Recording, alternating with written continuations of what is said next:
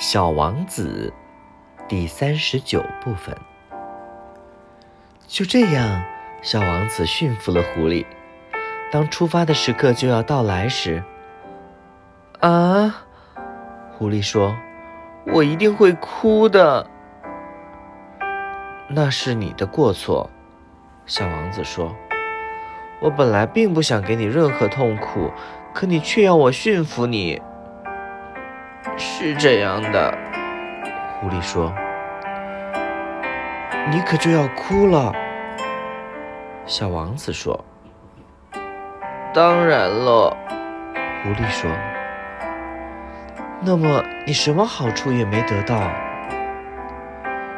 由于麦子颜色的缘故，我还是得到了些好处。”狐狸说。然后他又接着说。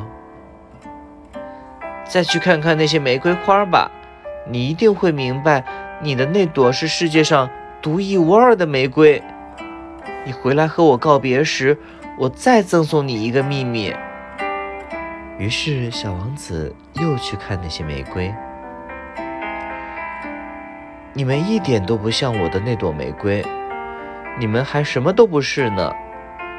小王子对他们说：“没有人驯服过你们。”你们也没有驯服过任何人，你们就像我的狐狸过去那样，它那时只是和千万只别的狐狸一样的一只狐狸，但是我现在已经把它当成了我的好朋友，于是它现在就是世界上独一无二的了。